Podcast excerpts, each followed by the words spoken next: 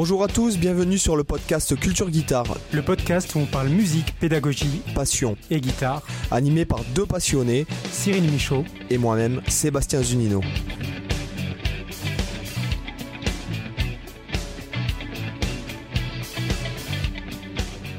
Oyez, oyez, braves gens, bienvenue sur le podcast. Salut Cyril. Hey, salut, on est en fin de retour. Ah ouais, on est en fin de retour. ouais, mais bon, c'est plutôt positif pour nous. Euh, même si vous, vous n'avez pas eu d'émission pendant quelques semaines, en fait, euh, c'est que nous, euh, bon, bah, chacun de notre côté, on était très occupés. Ça, ça, des fois, bon, bah, voilà. Faut être honnête, on est toujours occupé, mais là particulièrement plus que d'habitude. En ouais, plus. en plus, novembre, c'est gros, des gros gros mois. Il y a beaucoup, enfin moi en tout cas, j'ai eu beaucoup de commandes, donc. ouais. Donc tant mieux, voilà. Tant mieux, tant mieux. Bah ouais, ça bosse, ça bosse dur. Je vais enfin pouvoir me payer ma villa à Santorini. voilà. Ah mais faut se dire quand même que le moment de détente de la semaine, c'est le podcast finalement. Hein. un petit peu, voilà, un petit peu. Et donc aujourd'hui, nous avons l'honneur, mesdames et messieurs, de recevoir Cyril Michaud pour la sortie de son livre. Bah, là, je, c'est bon. Eh oui, alors euh, bonjour Cyril, ça va? Ça va. Euh, salut Cyril, ouais, bonjour, rebonjour. Euh... Rebonjour. Alors, est-ce que tu peux nous parler euh, rapidement de, ce livre, donc s'il te plaît? Ouais. Alors écoute, c'est un livre au format A4 avec euh, des pages. en papier? Ah, Désolé, je suis fatigué aujourd'hui, alors je vais dire pas mal de conneries. Mais oui, alors du coup, ce, fameux livre, que, mine de rien, j'avais en tête de faire éditer depuis très longtemps. Et tu vois, au hasard des discussions euh, de, à travers le podcast finalement. Euh, il y a eu cette opportunité euh, avec Romain d'éditer le, livre. Et donc, pour ceux qui éventuellement ne connaisseraient pas le livre, déjà, je vais peut-être dire le nom. Le, livre, donc, c'est 75 méthodes pour apprendre et maîtriser la guitare. Et pour la petite anecdote, c'est le tout, tout premier produit que j'ai créé en, ben, en, tant que euh, prof de guitare euh, en ligne quand j'ai, quand j'ai démarré en 2017. Et donc, c'était mon, vraiment le tout premier produit. J'avais, j'ai toujours aimé écrire, donc j'avais envie d'écrire un e-book, de, faire un bouquin. Donc, euh, que j'ai lancé du coup sur Amazon en juillet 2017. Voilà, ouais, c'était ça, début, 2000, début juillet. Et, et, en fait, ce livre, finalement, tu vois, quand je l'ai, quand je l'ai créé, c'était en fait à la fois euh, une volonté de partager avec d'autres euh, bah, l'expérience que j'ai pu acquérir euh, au travers de l'enseignement. Et aussi, c'était aussi un peu pour moi. c'était une sorte de petit défi parce que à travers toute l'expérience d'enseignement que j'ai pu avoir, puis aussi toute l'expérience que j'ai eue en tant qu'élève hein, avec mes, profs, mes différents profs, j'avais envie comme ça de centraliser euh, dans une espèce de, un petit peu de bible du guitariste, euh, de centraliser un peu tout ce que je pouvais connaître pour euh, solutionner les difficultés. Parce que, voilà, la guitare, aussi sympa que ce soit de jouer, on, va pas se mentir, il y a des fois on galère, il y a des fois on a des, des, des, blocages, a des trucs qu'on n'arrive pas à jouer, des trucs qu'on est en difficulté. Et des fois, c'est un peu rageant de par la solution, tu vois, et de se dire, mais comment je peux faire pour solutionner ça? Puis je me suis dit que ça pourrait être sympa d'avoir un petit bouquin où, à la limite, quand tu te retrouves face à un blocage, tu te dis, OK, alors là, ce plan, OK, c'est quoi mon problème? OK, j'arrive pas à jouer vite, euh, ce plan-là. Ou alors, j'arrive pas à être propre. Ou alors, je vois que, OK, ma main, elle bouge trop, etc. Et de se dire que tu as sous la main, constamment, un petit bouquin de référence où tu dis, OK, mon problème, c'est ça, je vais à la page temps, lire la méthode numéro temps, qui me donne une solution pour résoudre ce problème. Ensuite, j'ai un autre problème. OK, je vais à la page temps, lire la méthode numéro temps, qui va m'aider à résoudre cet autre problème. Et, hum, toi, c'est un petit peu dans ma logique de, collectionneur aussi. Euh, j'ai toujours aimé collectionner les choses. Et du coup, ce côté un peu obsessionnel, où j'avais aussi envie de collecter toutes des astuces, toutes des méthodes, toutes des solutions pour faire une sorte de gros listing. Alors, je ne vais pas dire que c'est exhaustif parce que ce serait jamais exhaustif. On peut toujours arriver à trouver des nouvelles idées. Mais hum, mais je voulais vraiment, tu vois, faire un bouquin où il y a quand même une certaine quantité assez massive de. Pas juste un bouquin où tu as 10 astuces, tu vois, parce que euh, à la limite, tu lis un article sur un blog ou une vidéo YouTube et c'est un peu pareil.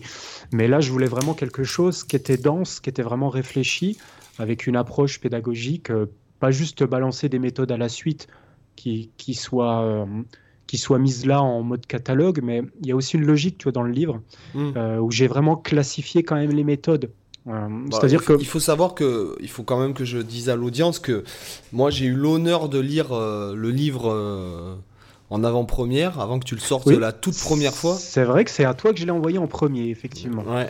Et d'ailleurs, euh, bon, bah, ce qui fait qu'on fait un podcast ensemble aujourd'hui, c'est quand je l'ai lu, bon, euh, j'ai, enfin, j'ai été 100% d'accord avec tout ce que. Euh, y a, même si, bon, après, chacun, toi, tu es peut-être beaucoup plus méthodologique que. Oui, méthodo, méthodologue, on pourrait même dire, que moi. Euh, mais c'est vrai que moi j'étais d'accord avec d'ailleurs ce que je t'ai dit quand je l'ai quand je t'ai fait la mhm. review en fait je t'ai dit oui moi je, je, je suis d'accord avec 100% de ce que tu t'as mis dans le bouquin d'ailleurs euh, c'était extrêmement déjà il est extrêmement qualitatif parce que tu écris bien mhm. ce qui est pas donné à euh, et, et, de plus et en fait parenthèse de plus en plus je pense que c'est avec l'âge en vieillissant et plus tu lis de bouquins et plus en fait tu deviens dur euh, avec le même même dans des livres euh, qui sont pas censés être littéraires, tu deviens de plus en plus dur aussi avec, le, le, euh, la prose quoi. Hein. Enfin. Bah, je suis d'accord parce que c'est pas parce que c'est un livre qui a pas une vocation littéraire qu'il faut négliger le style, qu'il faut négliger le, parce que alors c'est c'est peut-être aussi tu vois le, j'allais dire le défaut d'être musicien mais c'est pas un défaut mais on, on va dire plutôt le l'influence du coup du côté musical c'est que moi quand j'écris et j'ai besoin que les phrases que je vais écrire soient musicales, c'est-à-dire qu'elles soient fluides, que je puisse les lire à haute voix et que tout soit fluide, qu'il n'y ait pas de, tu vois, de syllabes qui accrochent, qu'il n'y ait pas des longueurs, qu'il n'y ait pas des, ou au contraire un manque de, rythme. il faut que ça soit musical, il faut que ça, il faut que ça soit rythmé, il faut que, euh, il faut que les paragraphes aient des, des contrastes. Tu vois, j'aime bien aussi avoir ce côté musical dans l'écriture. Et après, c'est vrai qu'à l'origine, moi, j'ai une formation littéraire, donc forcément, j'ai toujours aimé écrire. Euh, si j'avais pas fait de la musique, j'aurais fait, j'aurais écrit des bouquins, tout ça. Donc j'ai toujours aimé l'écriture de toute manière. Donc forcément, quand je cumule écrire sur la musique, c'est ça cumule deux trucs que j'adore. Donc forcément, euh, après, je prends énormément de plaisir à faire ça. Et, euh, là, je dirais que vis-à-vis d'un étudiant, mm-hmm. ton livre, c'est un livre déjà que tu peux lire d'une traite, et puis après un livre dans lequel tu peux piocher un peu au hasard. Tu peux lire t'es pas obligé de le lire d'un coup, euh, tu sais, comme, comme quand tu peux lire un bouquin. C'est pas comme un roman, voilà. Voilà, c'est ça, tu peux, tu peux piocher, euh, à, picorer à l'intérieur. Tel jour, tu te dis, ah bah tiens, tel jour, je lis cette méthode-là, et puis j'essaie mhm. d'appliquer ça cette semaine. Euh, tu peux revenir, tu peux le relire plusieurs fois dans une vie. Mhm. C'est l'avantage notamment des, des, je dirais, moi pour moi, un bon livre, à quel que soit ton niveau, un bon livre de pédagogique, puisqu'on avait parlé de, mhm. on avait fait un, podcast sur la méthode papier. Et euh, comme euh, je l'avais dit, enfin j'avais été un peu direct en disant, euh, pour moi il y en a 4, je sais plus combien j'avais donné de pourcentage, mais pour moi 99% c'est de la merde. Et les 1% c'est vraiment exceptionnel. Mhm. C'est-à-dire que pour moi un bon livre d'une méthode de guitare ou autre, c'est un livre que tu gardes toute ta vie et que, tu, et que lorsque tu le relis, tu ne l'appréhendes pas de la même façon. Moi, ça m'a fait ça, par exemple, euh, avec euh, The Advancing Guitarist de Mick mm qui est le prof de guitare de Berkeley. Euh, et puis à la partition intérieure, de Jacques Siron, ou le, le, livre du, de la théorie du jazz de Mark Levin, par exemple. Ce sont des livres que, quel que soit ton niveau, tu apprends quelque chose en le relisant, parce que même s'il y a quelque chose que, que tu sais, en fait, ça confirme euh, ça, il y a une plus-value, même si, mmh. euh, tu vois. Donc c'est vraiment intéressant, quoi. Voilà.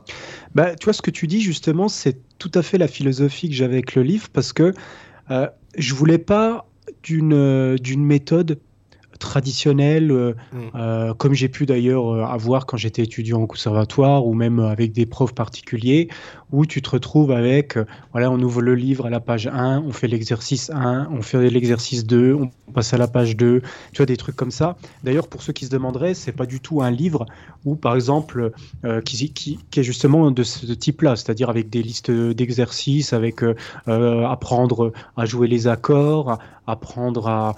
Euh, c'est pas cette philosophie-là, c'est plutôt, euh, c'est plutôt le livre qui va, euh, qui va lister tous les problèmes qu'on peut rencontrer dans une vie de guitariste, en tout cas autant que j'ai été capable d'arriver à les identifier, et à mon niveau d'essayer de proposer toutes les solutions que je peux connaître pour solutionner toutes les problématiques qu'on peut avoir, qu'on soit dans ses premières années de guitare, qu'on soit dans une décennie de guitare ou qu'on soit très avancé, qu'on puisse à tout moment de son parcours de guitariste arriver, euh, parce que forcément on va avoir des difficultés différentes en fonction de son expérience. Et il y a par exemple des difficultés que certains ne vont jamais rencontrer, ou alors vont rencontrer beaucoup plus tard. Et il y a des méthodes, par exemple, que je vais citer dans le livre, qui vont être utiles pour un, débutant et que pour un autre guitariste vont être utilisés par exemple pourquoi pas plus tard euh, et d'autres qui vont être utilisés plus tôt. donc c'est c'est pour ça que je voulais justement pas un livre linéaire, mais je voulais un livre plutôt modulaire. C'est-à-dire que tu peux le parcourir euh, exactement dans l'ordre que tu souhaites. Alors effectivement, tu peux en faire une lecture linéaire parce qu'il y a quand même une direction pédagogique, comme je disais tout à l'heure. Euh, si tu veux, le livre, il est conçu avec déjà un, petit avant-propos qui va te qui va expliquer en gros ce que je considère comme étant moi les, trois phases principales de l'apprentissage, qui d'ailleurs peuvent, peuvent être extrapolées à, pas forcément qu'à la guitare, hein, c'est l'apprentissage en général, comment on apprend. Euh, et le fait de connaître ces trois phases, ça permet aussi de mieux comprendre quand on pratique l'instrument, euh, dans quelle phase on se situe, et justement de comment travailler en fonction de la phase dans laquelle tu te situes et aussi d'identifier un peu les causes principales des difficultés. Donc si tu veux, le livre, il est d'abord fait sur une idée de faire un état des lieux, euh, parce que mine de rien, quand, quand tu démarres un instrument, c'est pas toujours évident de savoir les causes de, de tes difficultés. Tu vois, par exemple, moi, euh, j'avais pris des cours de dessin il y, a, quelques années. Quand je débutais le dessin, j'y connaissais rien et je me dis, bah, quand je faisais face à des difficultés, je connaissais pas forcément les causes parce que je maîtrise pas le domaine encore. Et donc, j'avais besoin qu'il y ait mon prof qui me dise Ok, là, tu n'y arrives pas parce que telle raison, telle raison, telle raison. Et je me disais, balancer juste des listes de méthodes, ça n'a pas de sens si tu contextualises pas et que tu n'expliques pas pourquoi on te donne ces méthodes. Euh, c'est toujours ça qui est important, de la même façon que quand tu donnes un exercice à un élève, si tu lui expliques pas à quoi sert l'exercice, bah en fait, tu as fait la moitié du boulot. Euh, il, lui manque en fait quasiment même le plus essentiel en fait pour que l'exercice soit vraiment pertinent pour lui. Et donc, je voulais qu'il y ait d'abord cet état des lieux, comprendre d'où viennent ces difficultés. Et ensuite, la deuxième partie du bouquin, ça va être, ça va être du coup sur comment surmonter ces difficultés. Et c'est là où il y a les 75 méthodes que j'ai divisées du coup en deux, en deux parties, si tu veux. Euh, il y a déjà une partie où je donne toutes les solutions. Il y a 25 solutions sur euh, essayer de limiter au maximum l'apparition des difficultés. Parce qu'il y a des difficultés qui peuvent apparaître à cause du contexte, à cause de l'environnement dans lequel tu travailles, à cause de ton matériel, à cause de toi, ta concentration, ta, tes, positions, tes, gestes, etc. Et ça, c'est tout des choses qu'on peut des fois solutionner très rapidement et on peut empêcher que des difficultés arrivent. Puis on va pas se mentir, vaut mieux, vaut, vaut mieux anticiper euh, qu'essayer de guérir. Tu vois donc, euh, donc si tu peux éviter l'apparition d'une difficulté, c'est mieux.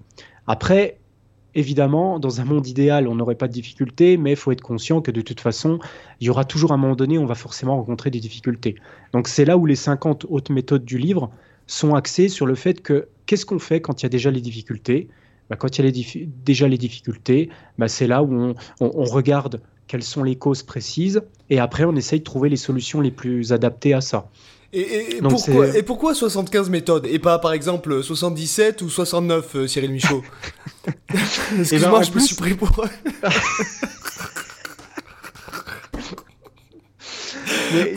Parce que j'arrête pas de regarder des interviews d'hommes politiques là en ce moment. Et c'est clair, ça faisait complètement ça. Et des fois, il y a vraiment des questions, mais qui servent à rien, quoi. Ah oui, c'est clair. Eh ben, écoute, c'est suite à une étude de terrain, euh, j'ai j'ai interviewé euh, euh, une centaine de guitaristes représentatifs de la population française des guitaristes, qui m'ont tous dit que 75 serait a priori le nombre idéal. Ah bon, d'accord. mais rien à voir avec le nombre d'or ou avec une suite de Fibonacci? non, pas du tout, pas du, tout. D'accord. Parce que bon, l'addition de 7 plus 5, ça fait quand même 12. Euh, euh, je veux dire, 1 euh, et 2, ça se suit. Je veux dire, on peut, c'est le début d'une suite de Fibonacci. Et puis, 12, c'est les 12 mois de l'année. c'est les, Et 5, c'est le jour de mon anniversaire et le mois de mon anniversaire en plus. Donc, effectivement, il pourrait y avoir comme quoi. c'est 12. C'est aussi les 12 notes, les 12 notes, hein, ou les 12 étages, comme dirait Jean-Claude Van Damme. les 12 signes du zodiaque, c'est. Enfin, euh, enfin, officiellement, ils sont 12, mais en vérité, ils sont 13. Non, ils sont 13, ouais. Moi, je suis né pile poil dans le 13e en plus, celui qui a disparu. Ah j'ai bah, un peu mal pris quand j'ai dit, mais comment ça Pourquoi Ouais, je suis né dans le serpent. On t'a grugé ton signe, quoi. Ah ouais, je me suis dit, les enfoirés. Mais ça, c'est un, truc des c'est un truc des reptiliens. C'est un coup des reptiliens, moi, je suis sûr. Clair. Mais carrément. Bah, tu vois, D'ailleurs, la série V, c'est pas pour rien. bélier avec ces histoires-là. De quoi? Avant, j'étais dans le signe du taureau.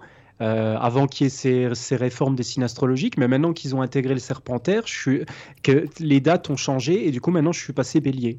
Ah bah, ah bah, ah bah, ah bah alors ça, c'est incroyable. ça enfonce des portes ouvertes, quoi. ça reste une, une, bête à cornes, hein, après tout. donc oui. C'est pas si grave. le taureau, bon, bah, le taureau, c'est. Bon, enfin, y a quand même des avantages à être un taureau, euh, être un Moi, je finirais pas, je finirais pas avec les deux oreilles et la queue coupée. Effectivement, j'ai pas osé le dire, Cyril Michaud. Mais euh, revenons-en à vos 75 méthodes.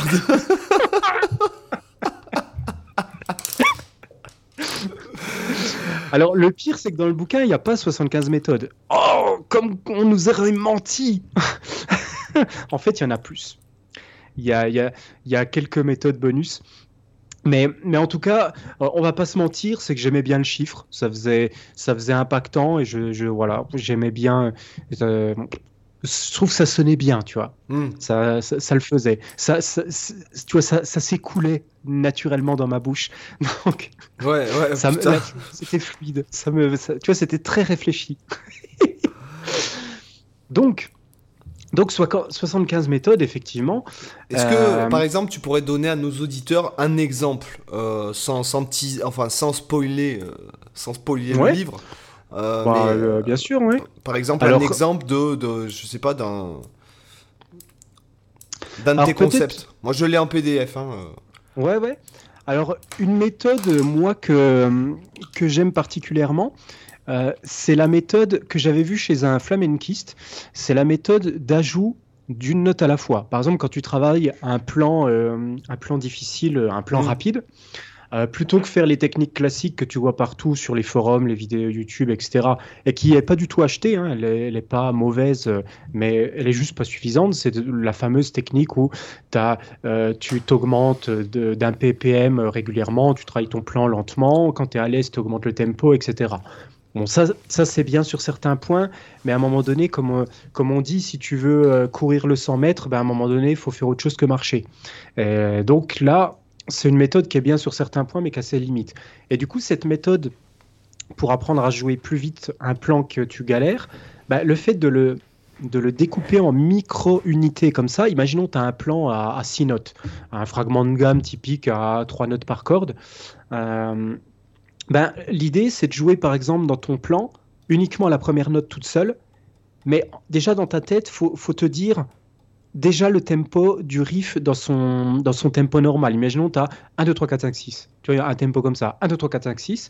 Ben, tu vas jouer que la première note, 1, mais dans ta tête et dans ton corps, il faut que tu sentes comme si tu allais jouer les 5 notes suivantes. Tu vois 1, et tu dois entendre le 2, 3, 4, 5, 6. Pour vraiment être déjà dans l'intention dès la première note que tu joues, tout de suite avoir cette intention dans les gestes.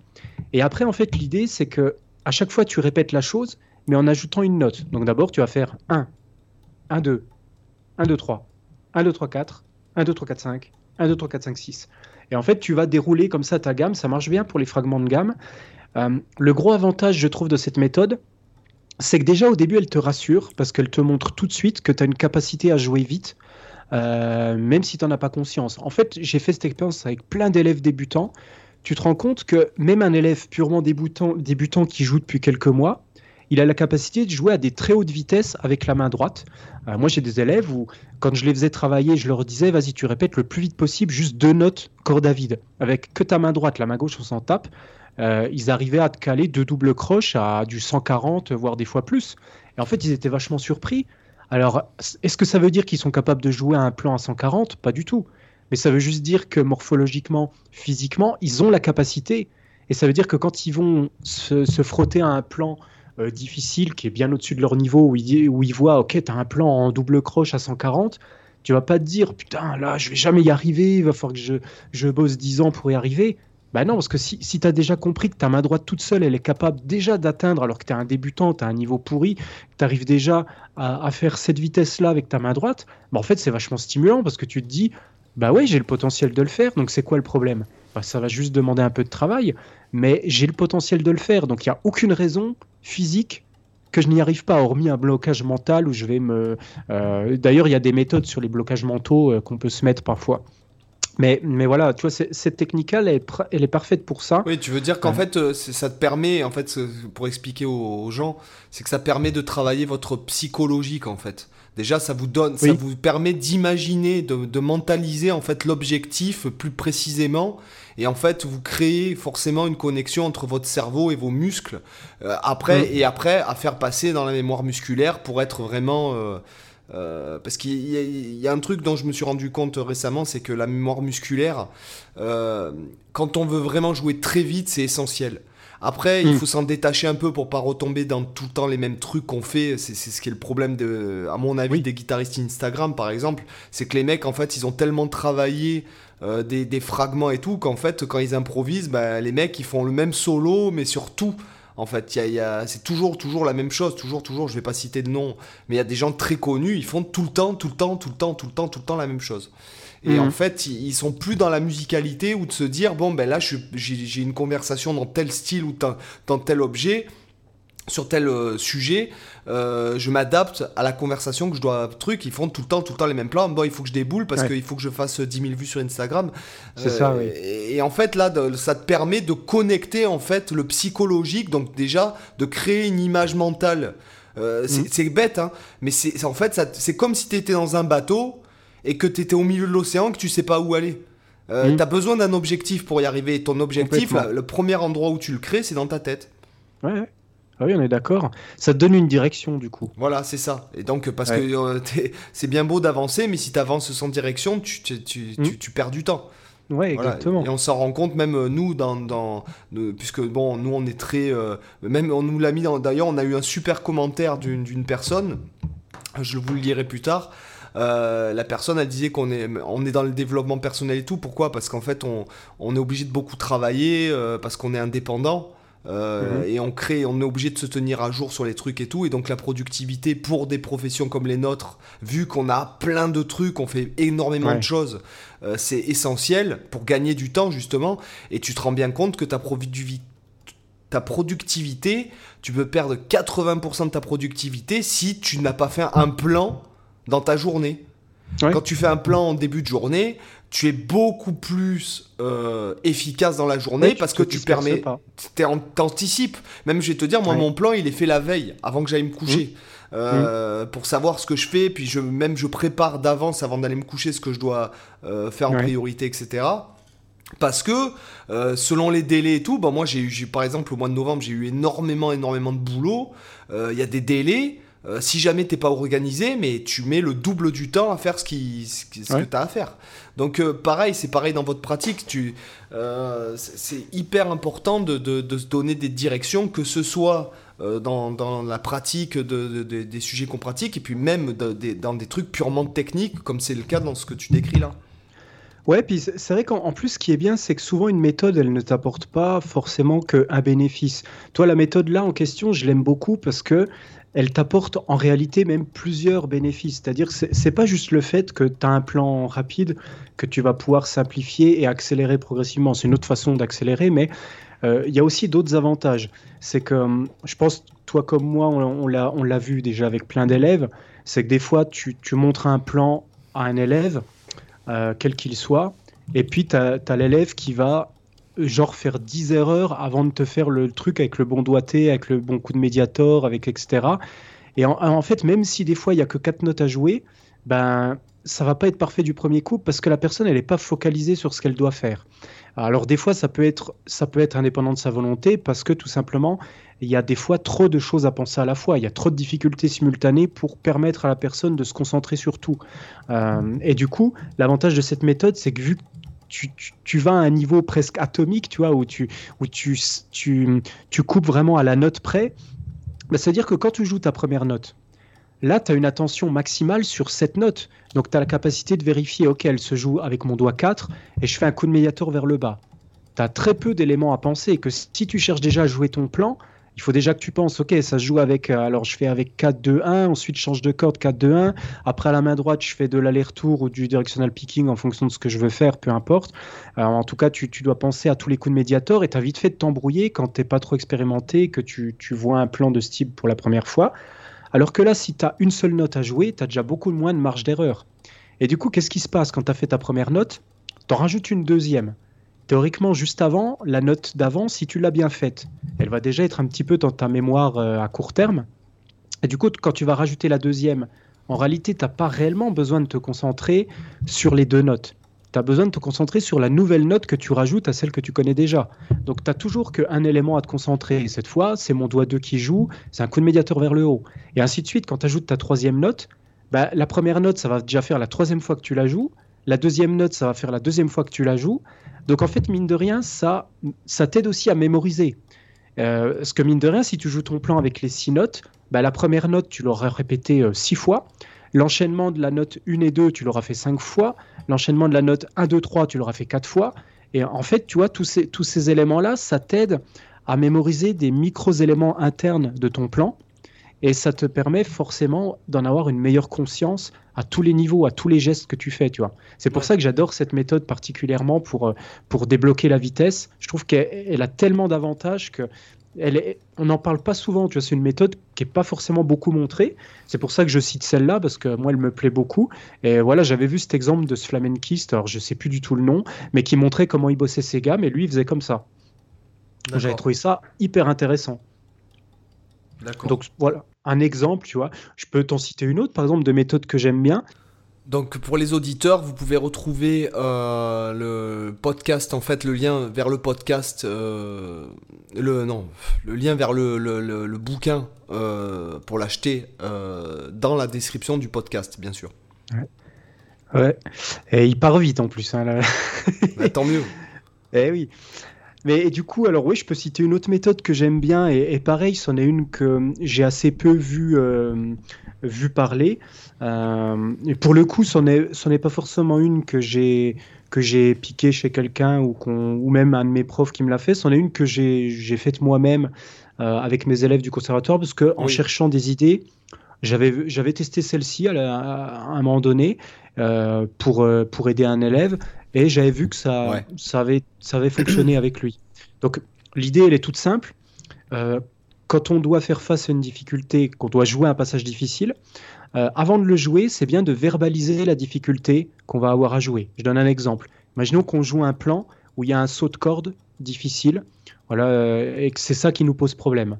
Par exemple, de se dire, avant de commencer à jouer, on se dit saut de corde, simplement pour focaliser le cerveau sur le fait que c'est ce point qu'il va falloir focaliser. Autre exemple, le point c'est euh, difficile, c'est par exemple euh, penser à bien faire de l'aller-retour. Imaginons les élèves qui débutent, ils ont du mal à faire toujours l'aller-retour parfaitement et des fois ils font deux coups dans le même sens, etc. Avant de commencer à jouer, se dire aller-retour, voilà, alterner le, coup de médiator. Et après on démarre. Et en fait, le simple fait de se dire ça juste avant, ça va ancrer vraiment l'attention du cerveau là-dessus et mm. on va avoir plus de chances d'être vraiment euh, de faire vraiment attention à ça et de réussir. Tu vois, simplement ce qu'on se l'est dit. Parce que le problème, c'est que des fois, tu l'élève, il va commencer à jouer son truc, mais il va même pas penser dans sa tête à quoi il doit faire gaffe. Tu vois, il va juste jouer et il va, il va y aller en mode impro total, mais il va pas se poser la question à quoi je dois faire gaffe. Et en fait, si tu te poses pas cette question, ben, tu as une chance sur deux, voire plus, de pas faire gaffe à ce qu'il faut en fait. Ou tu vois, de jouer, de jouer euh, en mode Netflix où euh, tu joues ton truc mais sans vraiment avoir conscience de ce que tu fais. Donc là, c'est vraiment une mise en conscience euh, mentale, cette méthode-là, plus que physique. Mais c'est une mise en condition du mental qui va t'aider à ce que le physique réagisse comme il devrait le faire, tu vois ce que je veux dire. Oui, oui, oui, oui tout à fait. Voilà, une autre méthode que j'aime que j'aime assez bien, qui fonctionne vraiment bien. Franchement, quand je l'ai appliqué, alors ça marche pas avec tous les élèves. Et d'ailleurs, comme, comme je le dis d'ailleurs dans le livre, hein, toutes les méthodes, c'est pour ça aussi que j'en ai mis pas mal, toutes les méthodes que je cite, elles marchent toutes, mais ça dépend du profil du guitariste, parce qu'il y, y, a des guitaristes qui vont être très sensibles à certaines méthodes d'apprentissage, euh, qui vont être sensibles à l'audio, qui vont être sensibles au visuel, qui vont être sensibles au tactile, qui vont être, qui vont être très mental, d'autres qui vont être très intuitifs. Et on en revient toujours à la même chose, c'est qu'il n'y a pas une méthode universelle qui marche, il n'y a pas une recette miracle. exactement. Euh, la seule recette miracle qu'il y a, c'est, euh, excusez-moi, je vais, je vais parler vulgairement, mais comme c'est parce que j'ai été interviewé il n'y a pas longtemps par un truc euh, assez connu. D'ailleurs, l'interview, elle risque de passer. Mais non, je crois que c'est pour leur communauté, enfin c'est pour le site. Mhm. Mais à un moment donné, je ne l'ai pas dit, mais le grand secret pour être un bon guitariste, le seul grand secret, et ça marche pour tout, c'est de se lever les doigts de les foutre sur la guitare, quoi. Voilà. Il n'y a pas de grands secrets, de grandes méthodes. Il y a, des centaines de méthodes, des milliers de méthodes. Il y a des, pour chaque chose. Et en fait, ce qu'il faut, c'est trouver celle qui fonctionne pour soi. Voilà, voilà exactement.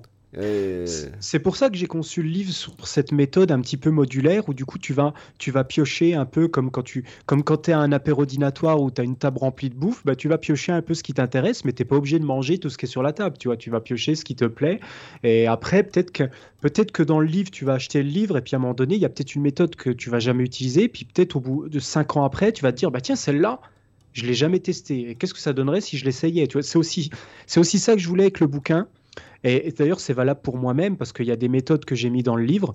Je les ai mis aussi pour moi parfois parce qu'il y a des méthodes que j'ai, euh, que à l'époque où j'ai écrit le livre, je les avais pas forcément déjà appliquées pour moi-même. Je les avais des fois appliquées pour des élèves, mais pas forcément dans mon cas particulier parce que voilà, ça m'avait pas forcément été utile euh, dans mon parcours. Mais je me suis dit, bah, on va pas être idiot, on va essayer de, les, de le tester, par exemple, tu vois. Et, et des fois, c'est ça qui est bien, c'est que le fait de tester une méthode que tu n'as jamais fait, ça mm. te met dans un contexte d'apprentissage différent. Puis on en parlait en off, euh, la différence, euh, le fait de varier les contextes d'apprentissage, c'est essentiel et de pas justement rester bloqué comme on disait sa moi je, de je bosse qu'avec le système cage ou moi je bosse qu'avec les intervalles ou moi je mémorise que que euh, les positions je sais pas, de, euh, que les positions à trois notes par corde, ou moi je, je bosse que sur une corde, ou je bosse que sur six cordes, etc. En fait, faut juste pas se mettre de limite, faut tester tout. Et après, tu vois naturellement ce que t'aimes et ce que t'aimes pas. Et en fait, toi, tu vas faire un filtre naturel. Et après, il y a des non, mais chaque chose a un son, et puis ça, permet d'enrichir aussi ton jeu. Enfin, voilà. Bon, moi, je, je prends bon, moi qui passe beaucoup de temps à improviser ou à enregistrer des solos. Euh, moi, je, je, je, pense que, que le, déjà, rien que le fait de changer les façons d'improviser, mhm. c'est-à-dire de phraser même, etc., ça, déjà, ça enrichit au niveau de la dynamique du solo, c'est énorme. Euh, tu vois, tu peux pas, tu peux pas, euh, euh on peut pas dire oui, il faut faire comme ci, il faut faire comme ça. Enfin, je, pour moi, c'est euh, a un prof, moi pour moi, hein, euh, je suis désolé ce que je vais dire, mais parce que je deviens de plus en plus tranchant, je pense que c'est avec l'âge. Euh, mais si un prof euh, te dit qu'il n'y a qu'une seule méthode, qu'une seule bonne façon de faire les choses, c'est que c'est mm. pas un prof, c'est que c'est de la merde. Clairement. Ouais. je suis d'accord. Que, que, ton prof, il te dirige vers ce qu'il estime que qui soit le mieux pour toi parce que tu maîtrises pas ou tu as une carence dans ton squelette musical, mm. ok. Mais le but de ton prof, c'est de te de t'enlever les barrières et de te cadrer euh, là où tu as des faiblesses et pas de te mettre des mm. barrières en te disant ah non, la seule bonne méthode qui existe pour faire ça, c'est ça. Euh, c'est d'ailleurs pour ça que, que généralement, vraiment le bon prof, euh, il va à un moment donné te dire d'aller voir d'autres profs pour justement que tu fasses face à des avis pédagogiques différents et pas que tu qu'un son de cloche. pour moi, un vrai bon prof, il doit faire ça obligatoirement à un moment donné. Son but c'est pas de garder son élève captif comme en prison. Euh, moi, tu vois, c'est ce que je dis souvent à, à, ceux que j'ai en cours. Moi, je leur dis mon principal objectif, c'est que vous ayez plus besoin de moi le plus vite possible. Euh, et puis que vous puissiez devenir votre propre prof, apprendre à apprendre, et après aller voir d'autres personnes pour avoir d'autres avis, euh, parce qu'on apprend de tout le monde, on apprend différemment, et c'est justement bien d'aller voir comment un tel aborde tel sujet, comment un autre va l'aborder, euh, c'est toujours enrichissant parce qu'on a tous nos méthodes différentes, on a tous notre vécu, tous notre expérience.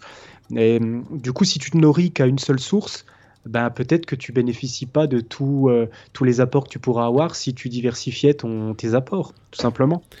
Et, euh, encore une fois, on en, on en vient à, à, se dire que voilà, ce sont des points de vue. Alors, je, je, vais, je vais pendant que j'y pense, il y a un autre truc aussi dont je me rends dont je me rends compte. Euh, le fait de, de, Même si ce que j'ai dit par rapport au livre de. Ça, vient pas de. de euh, des méthodes elles-mêmes, ça vient surtout des gens qui créent les méthodes. Pourquoi quand je dis que Mhm. tu as 99% des livres que tu peux trouver euh, au papier, euh, c'est c'est de la merde, c'est parce qu'en fait ce sont des, par exemple, genre le dictionnaire d'accords, c'est vraiment le truc qui sert à rien par... euh, euh, ce qui sert juste à, à écrire du papier, à le vendre.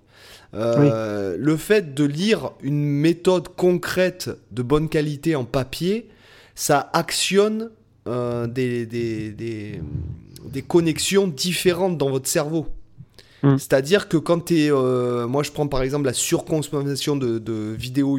Moi, je dis simplement une chose. Avec tout ce qu'il y a gratuitement sur YouTube, si ça fonctionnait, il y aurait plus de mauvais guitaristes. Oui. Voilà. Il y en a tellement qu'en fait, euh, tout le monde sait jouer de la guitare. Enfin, tout le monde saurait jouer de la guitare, etc. C'est la preuve Mm. que ça marche pas sur 99% des gens parce que c'est une, euh, c'est une, c'est un apprentissage passif. C'est comme si Mm. tu es à l'école et que tu, euh, tu croises les bras et que tu dors sur ton, sur ton bureau. Quoi. Euh, il faut que tu, tu- Le fait de lire un bouquin, de mentaliser ce que tu expliquais dans la, la première méthode que tu as décrite, c'est que le fait que, de, men- de mentaliser euh, la problématique et mentaliser les choses, les visualiser, les, graver dans son cerveau avant de les mettre sur la guitare, le fait qui, ce en fait, ce qui est stimulé euh, par le fait de lire par exemple ton livre, euh, c'est quelque chose qui peut te faire énormément progresser beaucoup plus qu'à regarder une vidéo parce que bon moi bon moi j'ai une consommation spéciale hein. moi j'ai achète euh, par exemple là j'ai acheté pas mal de de, de, de packs de leçons là. Il y avait eu le Black Friday donc je me suis un peu lâché. Mais moi je vois il y a des méthodes mais je, je- la vidéo ça a elle dure une heure. Euh, je, la bosse peut-être euh, 30 40 heures. 7 heures de vidéo là. Donc euh, c'est Mhm. pas euh, les- la plupart des gens, je pense quand ils achètent les formations, ils regardent des vidéos une fois, ils se disent ouais c'est bon, mais ils en ont retenu 1%. Là on n'est même pas dans le 80-20 et au Mhm. final ça paye pas quoi. Le- quand tu lis quelque chose, c'est beaucoup plus introduit. Parce que tu es obligé Mhm. de l'imaginer, tu es obligé d'avoir euh, une attention vis-à-vis de ça, etc. Et je pense que ça peut être aussi vachement intéressant. Oui. Et c'est pour ça que vraiment le côté linéaire, je suis pas très fan parce que et c'est pour ça que je voulais pas ça pour le livre. Euh, quand quand tu écris une méthode euh, d'apprentissage euh, linéaire, le problème c'est que tu sais tu, tu connais pas les personnes à qui tu t'adresses. Mais bien sûr. Tu fais une sorte de méthode un peu généraliste, mais alors elle va peut-être marcher pour certains, mais il y aura plein de guitaristes pour qui ça va pas marcher parce que par exemple le choix des morceaux euh, n'est pas pédagogiquement bon pour euh, cette personne-là. Ça va peut-être marcher pour d'autres, mais peut-être que pour, euh, pour certains, tu vas peut-être faire commencer peut-être le troisième morceau du bouquin, il sera trop dur pour une personne, il aurait peut-être mieux fallu le mettre celui qui est en numéro 6 pour lui à la place du numéro 3, alors que pour un autre, peut-être que le numéro 1, il aurait fallu qu'il soit en deuxième et le numéro 2 en premier. Euh, c'est pour ça que je suis plus, moi, assez friand de, de ces livres où tu, où, où tu navigues un peu librement à l'intérieur pour te faire ta propre la expérience partition tu vois, intérieure. utilisateur. La Oui, partition voilà. intérieure, c'est le livre d'une Mm. vie, quoi. C'est c'est- Mm. c'est le livre du- d'une vie d'auteur et puis d'une vie de lecteur, quoi. Ouais, ouais. C'est un peu comme. euh, c'est bête, hein, mais il y, a- il y a des trucs. euh, par hasard, là, je- enfin bon, j'en parlerai. euh, mais. Ouais. C'est la partition intérieure, oui, voilà, c'est le livre d'une vie. Et d'ailleurs, une Mhm. bonne méthode de guitare, mais quel que soit ton niveau, euh, une bonne méthode de guitare, c'est une méthode que tu vas ouvrir quel que soit ton niveau, en fait, et que tu vas réouvrir tout Mhm. au long de ta vie. Pour moi, enfin, du moins, une méthode, c'est c'est un mot un peu formel. euh, Oui, c'est quelque chose qui va te faire réfléchir, quoi, en gros. mais euh, te- quand je dis méthode, je parle plutôt d'un livre de- au, au sujet de la musique. Que, par exemple, je prends Oui. l'exemple de, de ton éditeur, par exemple Romain, Mhm. son bouquin. Euh, tu- Oui. tu- je veux dire, tu, tu l'ouvres tout au long de ta vie. Quand tu as envie d'un peu Mhm. d'une nouvelle saveur, d'une nouvelle couleur, tu vas chercher un truc euh, où c'est référencé. Tu vas, tu vas soulager ton cerveau, en fait, d'a- d'apprendre des trucs qui vont te servir une fois dans ta vie. Mhm. Alors après, que je, je prends par exemple l'exemple du, du cookbook. Il y a des gammes euh, que, que, par exemple tu, tu retiens pas parce que tu en as jamais besoin parce que la, la musique tu mais par contre si jamais elles t'intéressent vraiment euh, elles sont référencées là et après Oui. tu ressors ton bouquin tu lis tu et si jamais la couleur la saveur te plaît bon bah tu, tu recuisines avec ça quoi Tu- tu- tu vois Exactement. voilà Ouais, c'est ça, c'est que du coup, tu as, devant toi un grand éventail de choix, et après, euh, libre à toi d'aller explorer ce qui t'intéresse, et, et du coup, à tout, à tout moment, tu as ta matière à, apprendre des nouvelles choses, du coup. Et c'est pas un one-shot où tu lis le truc une fois, puis après tu le ranges dans la bibliothèque et il prend la poussière. Euh, et voilà, quoi. C'est, Ça, c'est un, point que je voulais pas, justement. Parce que je, te dis, euh, bon, moi, j'ai, comme, comme on en avait parlé dans l'épisode sur les méthodes papier, ouais. Moi, j'ai eu la chance de, donc, de donner euh, des cours de, dans le magasin, dans le fameux magasin dont je parle souvent, euh, Argence, euh, dans le sud de la France, où je donne des cours. Il y avait une librairie musicale, donc je, passais mon temps, en fait, dès qu'il y avait un élève absent ou quoi, je passais mon temps à lire des bouquins où j'en achetais. Je, je, peux te dire un truc, c'est que quand je dis il y a 99% qui servent à rien, c'est en connaissance de cause. Mhm. C'est que j'en ai des centaines, j'en ai eu des centaines. Déjà, j'ai dû en, j'ai dû en jeter plus d'une centaine. Quand tu lis le truc et que, par exemple, truc bête, euh, je vais pas citer parce que c'est de noms assez connus euh, dans le milieu de la guitare français, mais que tu, tu ouvres sa méthode, le gars, en fait, t'as pas le rythme sur les tablatures et l'écriture, mhm. en fait, de la tablature, elle est illisible. Ouais. Bah. Ou alors tu n'as aucun doigté euh, indiqué. Voilà, c'est ça, ou aucune explication, euh, ou des trucs hyper. Euh, alors quand tu es un peu avancé, tu peux dire ouais, mais bon, le plan, à, lire, c'est pas intéressant. Après, qu'à un certain niveau, tu dois pas lire, tu dois entendre. c'est quand tu, tu, vois par exemple le mec, alors déjà son, il n'y a pas de rythme, c'était dans un truc fusion, il n'y a pas de rythme sur la tablature, il y a une écriture pour la tablature qui est lisible, et en fait, si jamais tu as un bon niveau, euh, tu peux analyser euh, le plan, mais si t'as pas un mhm. bon, si t'es débutant, tu comprends rien. Et quand tu as un bah, bon niveau, le plan, tu veux l'entendre. à la va-vite, quoi. Ouais, voilà. Non, mais c'est surtout quand tu as un nom et que tu arrives à refourguer à tes élèves du MAI euh, des bouquins à 30 euros alors qu'après tu les retrouves en librairie en vente à 18, quoi. Donc, mhm. pour petit clin d'œil, quoi. Mais, mais ce que je veux dire, c'est que euh, c'est qu'il y a quand même une grande majorité qui en fait écrivent du papier pour écrire du papier pour vendre du papier derrière. Voilà, il faut c'est du bah. C'est vraiment le point qui moi me. Euh, bah, tu vois par exemple sur mon sur mon site, euh, l'article où je recense des tonnes de transcriptions de guitare, là je sais plus combien j'en ai aujourd'hui, mais je dois être autour d'un peu plus de 500 tablatures de guitare. C'était justement à l'époque pour ça que j'avais fait ce projet. C'est parce que ça me ça m'énervait de voir que euh, sur Internet, tu avais une telle somme d'inexactitudes et de, et de vide en termes de, partition. C'est-à-dire que quand tu cherchais la partition d'un morceau, bah, c'est soit tu tombais sur un, un, fichier Guitar Pro où tu n'étais même pas sûr qu'il soit complètement juste, il n'y avait aucune indication de doigté main gauche, aucune indication de doigté main droite. Le mec qui l'a fait, des fois, il a même pas mis les bonnes notes, il a mis un peu ce qu'il estimait être juste. Alors des fois, ça sonne bien, mais des fois, c'est pas du tout ce que le guitariste joue. Euh, c'est pas les bons tempos, c'est pas les... En fait, tu passes des fois plus de temps à vérifier que la partition est juste que à jouer le morceau, tu vois. Et en fait, à l'époque, ça me gavait parce que moi, en étant au conservatoire, avec les élèves, on avait tous les, corpus d'œuvres où tu as, du coup les, partitions éditées, où tu as tout qui est écrit. Alors, pareil, dans les partitions classiques, il n'y a pas les doigtés, euh, sauf dans, certaines où, le compositeur euh, l'indiquait, mais tu pas forcément les doigtés, c'est à toi de l'indiquer sur la partition. Mais moi, c'est quelque chose qui m'a toujours gavé et je voulais justement proposer, proposer ça. Et par exemple, dans le bouquin, c'est exactement ce que j'ai fait. Dans le bouquin, il y a, si je me plante pas, 51 extraits de, morceaux euh, connus. Euh, alors connus et moins connus, mais tu as tout, tu as du ACDC, du Guns N' Roses, du Metallica, du... Euh, je sais même plus ce que j'ai mis, il y a du Rage Against the Machine, du Muse, du... il y, a, y, a, plein d'extraits. Alors c'est pas les morceaux entiers, mais c'est des riffs, tu vois. Il y a du Pink Floyd aussi, enfin, euh, c'est par exemple deux, trois mesures, euh, jusqu'à quatre mesures, quelque chose comme ça. Et en fait, ils me servent de, de référence pour expliquer une, une méthode, par exemple. Je, mm. je, montre un cas concret. Par exemple, je vais, euh, je sais pas, j'ai, tu vois, j'ai une, une, méthode où, par exemple, euh, pour, euh, pour l'isolement des difficultés, où je vais prendre comme exemple, qu'est-ce que j'ai pris comme exemple? J'ai pris Marilyn Manson, j'ai pris du David Bowie, j'ai pris comme ça plusieurs morceaux différents du Pink Floyd pour montrer. Alors voilà, concrètement, je vous montre la partition, j'ai encadré les difficultés où elles sont présentes, j'explique qu'est-ce qui est le problème dans ce plan et comment on peut le travailler, comment on peut utiliser cette méthode pour réussir à jouer ce plan et comment travailler ce plan. et à toutes les partitions que j'ai, il y a systématiquement tous les doigtés de main gauche, tous les doigtés de main droite, systématiquement, toutes, toutes, toutes. Et hum, parce que pour moi, c'est hyper important quand tu prévois un côté méthode. Si tu mets que la moitié des informations, bah, ça sert quoi de faire une méthode À un moment donné, euh, si tu cherches à apprendre à des gens, tu de leur donner le maximum d'infos. Euh, après, il y, a quand même des, y cas où c'est intéressant que les gens ils cherchent un peu par eux-mêmes. Mais dans ce cas-là, il faut l'expliquer. Il faut dire, par exemple, dans la méthode, peut-être à ce moment-là, tu fais ta méthode et tu dis voilà, euh, là, je vous mets le plan sans les doigtés. Et l'exercice, c'est de réfléchir à une, une idée de doigté.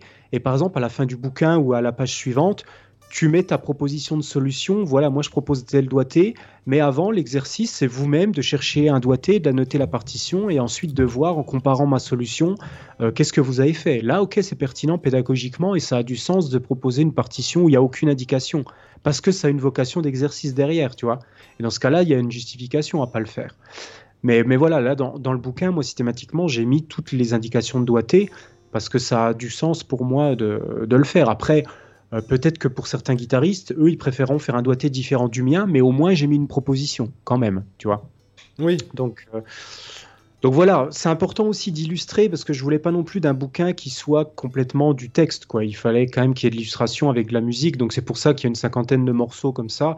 Où, euh, en fait, c'est surtout les, si tu veux, j'ai pas trop mis d'exemples musical sur toutes les, toutes les méthodes, les 25 méthodes qui vont vraiment limiter l'apparition des difficultés. Parce que ça n'a pas de sens d'illustrer avec un morceau ce genre de truc. Mais par contre, sur les 50 méthodes qui sont liées vraiment au fait d'avoir une difficulté, bah, quasiment à chaque fois, j'illustre avec un morceau concret pour montrer euh, concrètement comment on applique. Parce que c'est bien de donner une méthode, mais si tu n'expliques pas à la personne concrètement comment elle va l'appliquer, bah, des fois, il y en a certaines qui sont simples à comprendre, mais il y en a certaines qui peuvent être des fois un peu complexes et où tu te dis comment je vais appliquer ça. Donc si tu vois au moins un exemple sur un morceau, après tu comprends la méthodologie et tu es capable de le reproduire normalement avec n'importe quel morceau. Donc euh, voilà, et les, méthodes vraiment complexes, c'est là où je propose généralement 3-4 exemples de morceaux différents dans différents styles pour vraiment montrer un maximum de cas de figure. Oui. Donc, euh, donc voilà, l'utilité vraiment aussi d'avoir euh, ça. Bah, tu vois, je t'avoue quand même que sur le bouquin, je suis aussi fier d'un truc.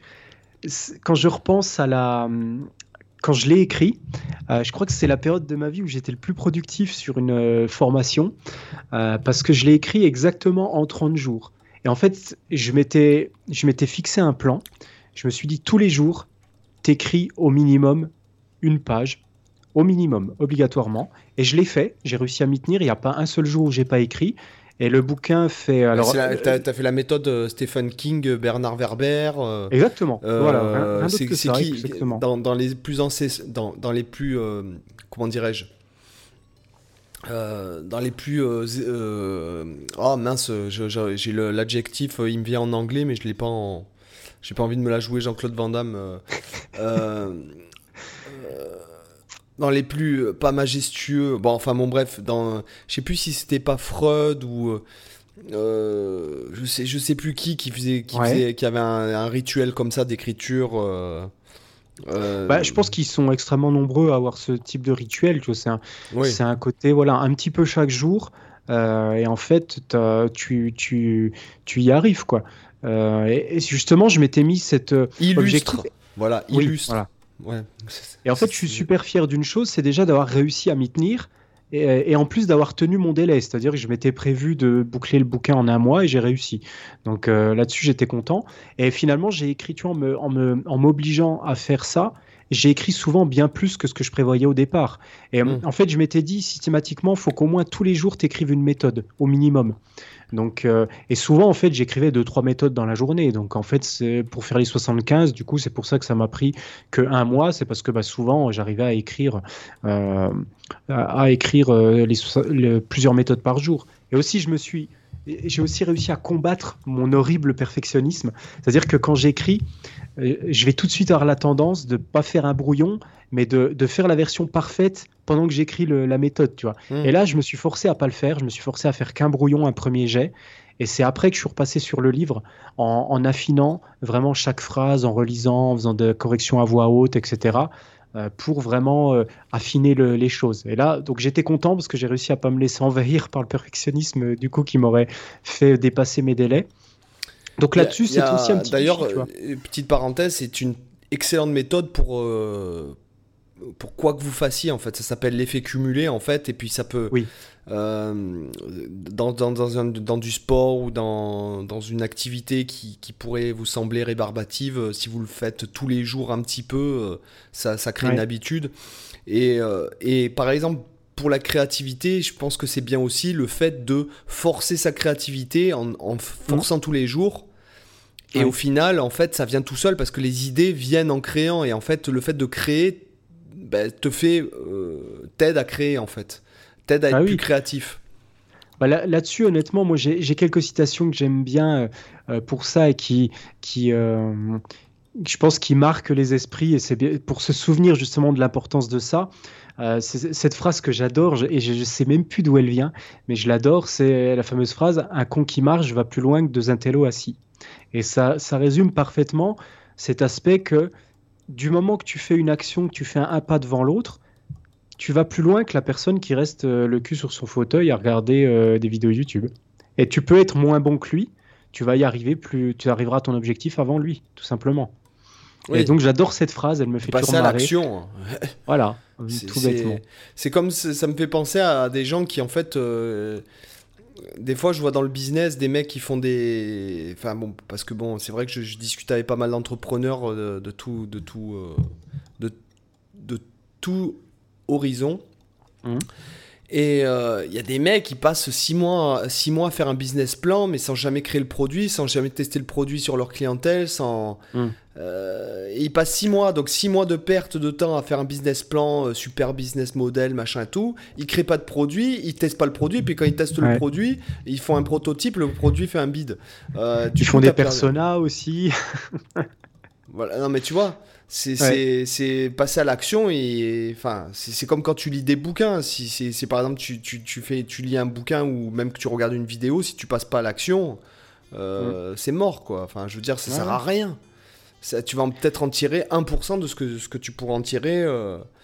Enfin bon bref. Ouais puis après c'est vrai que c'est quelque chose que euh, moi je dis souvent voilà que c'est important de passer à l'action, mais je suis le premier à me le dire aussi à moi-même parce que euh, il y a des fois même si je sais et c'est simple à dire, mais c'est pas toujours, on est d'accord, c'est pas toujours simple à faire parce que sinon tout le monde ferait facilement ça. Mais c'est vrai que moi aussi, des fois, je suis obligé de me bouger le cul pour m'obliger à passer à l'action. Sinon, je procrastine aussi. Euh, j'ai une tendance à procrastiner facilement. Donc, euh, euh, donc voilà, c'est aussi un conseil que je me donne tous les jours à moi-même, que j'applique pas toujours, mais que j'essaye au maximum d'appliquer. Ben, alors, quoi qu'il en soit, vous pouvez retrouver en fait. alors, quand vous allez acheter le livre, vous n'allez pas aller bien loin, vous allez dans la description. voilà. Voilà, donc euh, je, vous, je, vous, je, vous, invite vraiment à vous procurer ce livre. Euh, qu'est-ce que tu, est-ce que tu penses que c'est l'heure de passer à la section lifestyle? Euh, Alors moi en lifestyle, Qu'est-ce que j'aurais en, ce moment J'ai pas forcément grand chose parce que là j'étais énormément dans les préparations de cours pour l'université, donc je t'avoue que j'ai pas fait euh, euh, grand chose à part me replonger un peu dans les musiques de films. D'ailleurs, il faut qu'on fasse ce podcast sur les musiques de films. C'est prévu hein, pour les auditeurs que ça intéressait. Je pense qu'on le fera en épisode, on le fera sur plusieurs films et tout ça, mais ouais, alors, ça pourrait être à l'inverse. Il va falloir que je prépare quand même un minimum. Voilà, c'est ça. C'est-à-dire que. Vous, savez que les podcasts, on fait toujours ça à l'arrache, en impro total. Donc là, ça va demander un petit peu de préparation quand même. Les blagues sont euh, totalement improvisées, hein, on tient à le préciser, puisqu'il y a des gens qui apprécient vraiment nos blagues. Et, moi, moi, je dois avouer que les plus grands moments du podcast, ce sont les blagues. Il faudrait qu'on fasse ce sont les blagues, oui, je suis, d'accord. On va faire un épisode best-of, ouais. Sachant que des fois, il y a des, des blagues qui sont euh, mignonnes, tout ça, euh, qui, sont, qui ont de l'esprit et tout. Puis il y en a à l'inverse qui sont totalement dégueulasses, quoi. avec des vulgarités absolument absolument infect, quoi. Mais c'est ça qui est beau, le contraste. Il faut du contraste. Voilà, c'est ça. C'est qu'est-ce qui fait une belle photo? Ah ouais, C'est le contraste. Hein. Pourquoi le coucher de soleil Il y a tout le monde qui s'extasie devant un coucher de soleil? Ben, c'est le contraste.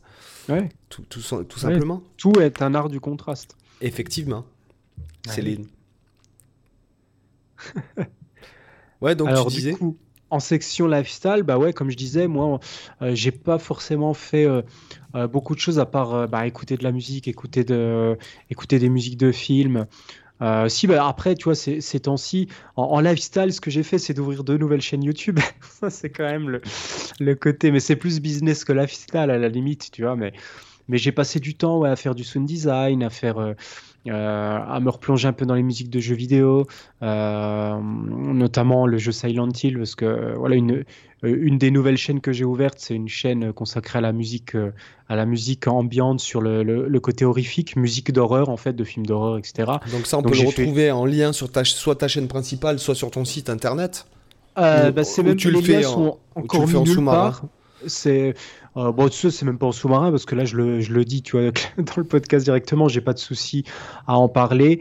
Euh, mais il faut, faudrait juste que j'ajoute les liens à un moment donné. Après, j'en parle pas forcément euh, dans mon, à, ma, à mes abonnés guitare parce que c'est pas forcément quelque chose qui va les intéresser tous. Donc, je veux pas non plus les, les hmm. polluer avec des, des, trucs qui les intéresseraient pas forcément. Mais mais après, c'est des liens que je vais mettre discrètement comme ça. Après, si les gens sont intéressés pour, euh, vu, que moi je suis beaucoup dans la composition, tu vois, autant avec la chaîne de backing track, les musiques de relaxation et tout ça, ça m'intéressait aussi. Ça fait des années, puis on en avait parlé beaucoup en off, que je vais ouvrir euh, voilà, une chaîne qui traite de l'horreur parce que euh, tout ce qui est horreur, ça fait partie de mes passions, au moins autant que la guitare, voire plus. Donc je, voulais depuis toujours avoir un truc où je fais ça. Donc là, je l'ai ouvert dans le domaine musical, on va voir ce que ça donne. Mais ouais, je suis plutôt fier de la, la musique que j'ai faite, une musique inspirée de Silent Hill. J'étais plutôt fier de moi parce que j'ai réussi à reproduire certains des, certains des bruitages du jeu, comme la fameuse sirène de Silent Hill, là, quand, euh, quand on a tout. Euh, toute la ville qui se transforme dans, dans l'univers sombre où il y a toutes les créatures qui apparaissent. On a une sorte de sirène hyper glauque. Donc j'ai réussi à reproduire ça euh, au lieu de repiquer le sample du jeu, j'ai vraiment fabriqué à zéro, ce qui permet d'avoir comme ça le, un sample vraiment haut de gamme, enfin haute qualité, parce que dans le sample d'origine, c'est un peu crasseux le son. Donc, euh, donc voilà, et du coup, forcément, tu vois, c'est ça qui est bien, c'est que ça m'apprend des choses, parce que du coup, j'ai appris à faire des nouvelles choses, j'ai appris à faire des nouveaux bruitages, des nouveaux trucs. Et moi, je, voilà, dans, dans le côté lifestyle, tu vois, je prends toutes les occasions d'apprendre des nouvelles choses.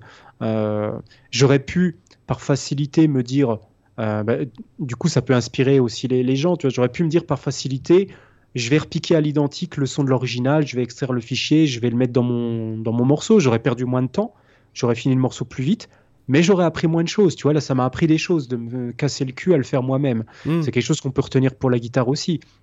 Le fait de reprendre textuellement le plan de quelqu'un d'autre et de leur dire textuellement, bah, ça t'apporte moins de choses que de te casser le cul à le prendre, à le décortiquer, c'est de comprendre comment il est fait et à le mettre à ta sauce. C'est un peu la même logique, tu vois. donc voilà, j'essaye d'appliquer aussi ça dans, ce que je fais, euh, euh, dans ce que je fais. Et voilà, j'ai beaucoup analysé. Tu vois, cette semaine, j'étais dans l'analyse de la, de la BO du film Predator. Euh, de Alan Silvestri euh, pour analyser un peu comment il utilise les ostinatos. Hmm. les ostinatos en musique, c'est vraiment énorme. C'est d'ailleurs hein, finalement quand tu regardes dans les musiques actuelles, on passe un peu notre vie à faire des ostinatos parce que les, rythmes.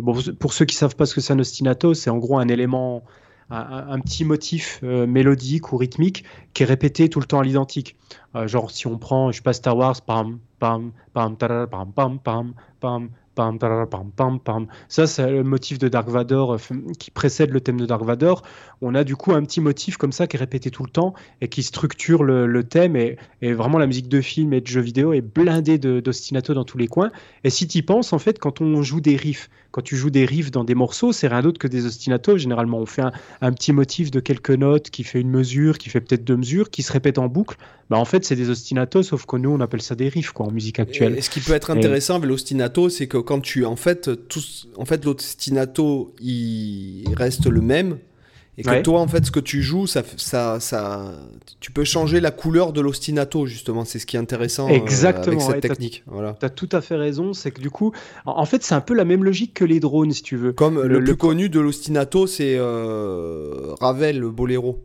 Oui, exactement. ça garde, Lui, il garde le même ostinato, mais en fait, les couleurs au-dessus de l'ostinato, c'est-à-dire euh, tout ce qui est créé au-dessus, euh, les couleurs changent. Donc, vous écouterez ce morceau. Moi, c'est le morceau que j'aime le moins de Ravel, hein, euh, le Boléro. Bah, c'est vrai que c'est pas, c'est un peu le, le, morceau best-of. Lui-même, d'ailleurs, je crois que c'était pas son morceau dont il était le plus fan. Il était même un peu dégoûté que ce soit celui qui ait le plus de succès. Mais, mais voilà, on n'est pas, des, on contrôle pas son succès, quoi. Voilà, c'est ça. Et, mais c'est vrai que ce, morceau-là, c'est un parfait exemple de, c'est un parfait exemple d'ostinato. Mais t'en as plein. Dans une certaine mesure, moi, je considère un peu la partie de violoncelle du, canon de Pachelbel comme une sorte d'ostinato, tu vois. C'est la même progression harmonique que le violoncelle joue euh, à l'infini, à l'infini. Euh, d'ailleurs, tu as, un petit mème qui traîne sur Facebook où tu as, as, marqué, tu as, justement les quelques mesures que joue le violoncelle, puis a marqué aussi au-dessus à jouer, à jouer tout le temps, et après il y a juste une, une ronde, une, une note tenue qui est marquée à la fin, et, c'est marqué jouer cette note quand vous vous rendez compte que tout le monde a, à terminer le morceau. J'adore ce même, ça montre vraiment le côté, euh, le côté répétitif de ce plan. Euh, bon, c'est peut-être un peu long pour être considéré comme un ostinato. Là, c'est plus une basse un peu obstinée, mais, mais en tout cas, voilà, l'ostinato, ça, ça, peut être intéressant quand on fera d'ailleurs la partie sur la musique de film. Peut-être de, parler un peu de ce film euh, Predator, parce que notamment, il y a un truc vachement bien, c'est qu'il utilise la gamme de Messiaen, la gamme demi-ton-ton. Et en fait, le, la plupart la des gamme diminuée, tu parles? Bah, le, le, mode de Messian, euh, c'est le mode, alors je sais plus, c'est bah, le numéro 2. Numéro, le, bah oui, c'est le, le, non, le mode numéro 1, c'est la gamme euh, par ton. Ah oui, exact, oui, c'est vrai. Euh, c'est le mode numéro 2, si je dis pas de conneries, c'est le demi-ton-ton. Hmm. Et en fait, il, il, utilise beaucoup dans toute la, dans toute la BO cette gamme pour faire les, les ostinatos. Et du coup, ça donne un, un côté vraiment hyper dark où tu sais pas à quelle tonalité te raccrocher. Et du coup, il utilise ça aussi pour les progressions d'accords parce que, bon, on en parlera quand on fera le podcast, mais c'est vrai que le, gros avantage de cette gamme de, de c'est que tu as, en fait as un flou absolu. Par exemple, imaginons que tu la prends en Do tu prends le, euh, donc tu as do do dièse ensuite tu as ré dièse mi ensuite tu as fa dièse sol ensuite tu as sol euh, euh, pardon tu as la la dièse et ensuite ça retombe sur le do. Donc en, fait, pour les pour les auditeurs pour les, leur expliquer simplement c'est que justement tu pars d'un point qui est la fondamentale de la gamme et tu alternes des intervalles de un demi-ton un ton un demi-ton un ton un demi-ton un ton. Voilà. On peut aussi l'avoir d'une façon différente, c'est tu prends ta gamme chromatique et tu, tu, gardes deux notes, t'en supprimes une, tu gardes deux notes, t'en supprimes une. en fait, tu fais des trous toutes les deux notes à l'intérieur de la gamme chromatique. ça te donne là, la là, tu viens de me trouer le cerveau. là. C'était beaucoup plus simple de partir de, la fondamentale. c'est sûr, mais c'est clair. Mais c'est une autre façon de le voir. Et du coup, ce qui est vachement bien, je trouve, dans cette gamme, c'est qu'en fait, euh, tu vois, si tu prends l'exemple de l'accord de Do, euh, si tu essayes d'harmoniser cette gamme, ben en fait, tu peux faire quatre accords différents à partir du, de la première note. Par exemple, ton Do, tu peux te dire, tu peux faire un Do majeur, parce que dans cette gamme, tu as le Do, tu as le Mi, tu as le Sol. Mais mhm. tu peux faire aussi un Do mineur, parce que tu as un Ré dièse qui, est, qui sera un Mi bémol, donc Do, Mi bémol, Sol. Mais tu peux faire aussi un Do majeur avec une quinte bémol, parce que tu as un Do, un Mi et un Fa dièse, du coup, qui sera un Sol bémol. Tu peux faire et un tu Do peux diminué. Faire aussi un, un, Do diminué, avec un Do, un Mi bémol et un Fa dièse, donc du coup un Sol bémol. Et par contre, à chaque fois, en fait, c'est ça qui est intéressant, c'est que cette gamme, l'harmonisation, c'est à chaque fois, euh, en fait, il y a ce couple de notes qui est séparé par un demi-ton, donc do, do, dièse. Ça va faire à chaque fois la, première note, le do, tu peux l'harmoniser de quatre façons, avec accord majeur, mineur, diminué ou majeur, diminué. Et la note d'après, c'est obligatoirement un accord diminué. Et après, rebelote, quand tu passes sur le ré dièse, ça te fait à nouveau ben, ré dièse majeur, mineur ou diminué, etc. Puis du coup, ton mi, c'est obligatoirement un mi diminué, etc. Mm. Et donc, ça ça permet en fait de, de, naviguer dans des tonnes de tonalités différentes avec cette gamme. Et en fait, je la trouve assez magique, tu vois, à utiliser parce que tu peux faire des harmonisations complètement différentes. De toute façon, toutes les gammes euh, symétriques, elles ont quelque chose de magique. Hein. Parce que si, si, si, tu les, bon, si tu les joues euh, tel quel, euh, ça sonne froid et truc. Et après, dès que tu mélodiquement, c'est peut-être difficile de se dire au début qu'est-ce que tu vas en faire, quoi ben ça, ça déjà y a, mélodiquement voilà c'est comme quand tu joues euh, bon la gamme ton par ton après c'est oui, c'est encore peut-être encore pire ça ouais et la gamme ton par ton encore euh, comme il y a pas de demi ton en fait c'est ça fait penser à l'espace un peu tu sais c'est dans les films de, euh, où il y a de l'espace quand les mecs ils sont perdus dans l'espace il y a souvent la gamme ton par ton bah, parce qu'il y a rien qui te raccroche voilà il manque la tension en fait voilà. en fait, à la, fois la, à la fois la tension de la symétrie, mais il te manque surtout le pôle d'attraction entre le, qui est lié au demi-ton, quoi. Qui est généré par le demi-ton. Voilà, exactement. Mais euh, c'est bien ça, tout ça, tout ça, c'est tout un programme. Ouais. alors, on va s'éclater avec ça. Donc du coup, de ton côté, le Lifestyle, ça donne ah quoi ouais, euh, bah moi j'ai comme j'ai alors j'ai passé beaucoup de temps en avion.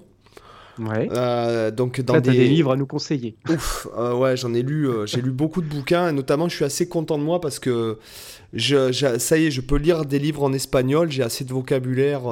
Ah oui. Euh, donc c'est vachement intéressant parce que euh, maintenant en me baladant puisque je suis beaucoup plus à l'aise euh, bon alors c'est pas de la littérature espagnole je peux pas te, dire, te lire hmm. Don Quijote en, espagnol mais il y a beaucoup de livres que je que je, dont je me suis rendu compte, notamment des, des, livres sur le business ou des livres sur le développement personnel. Enfin, développement personnel, j'aime pas trop ce terme. Mais d'ailleurs, les Espagnols n'appellent pas ça, en fait. Ils appellent. Ils appellent. Euh, c'est pas de, eux, ils appellent pas ça. Attends, que ça m'a marqué la dernière fois. Nous, on dit ça développement personnel. Eux, ils disent.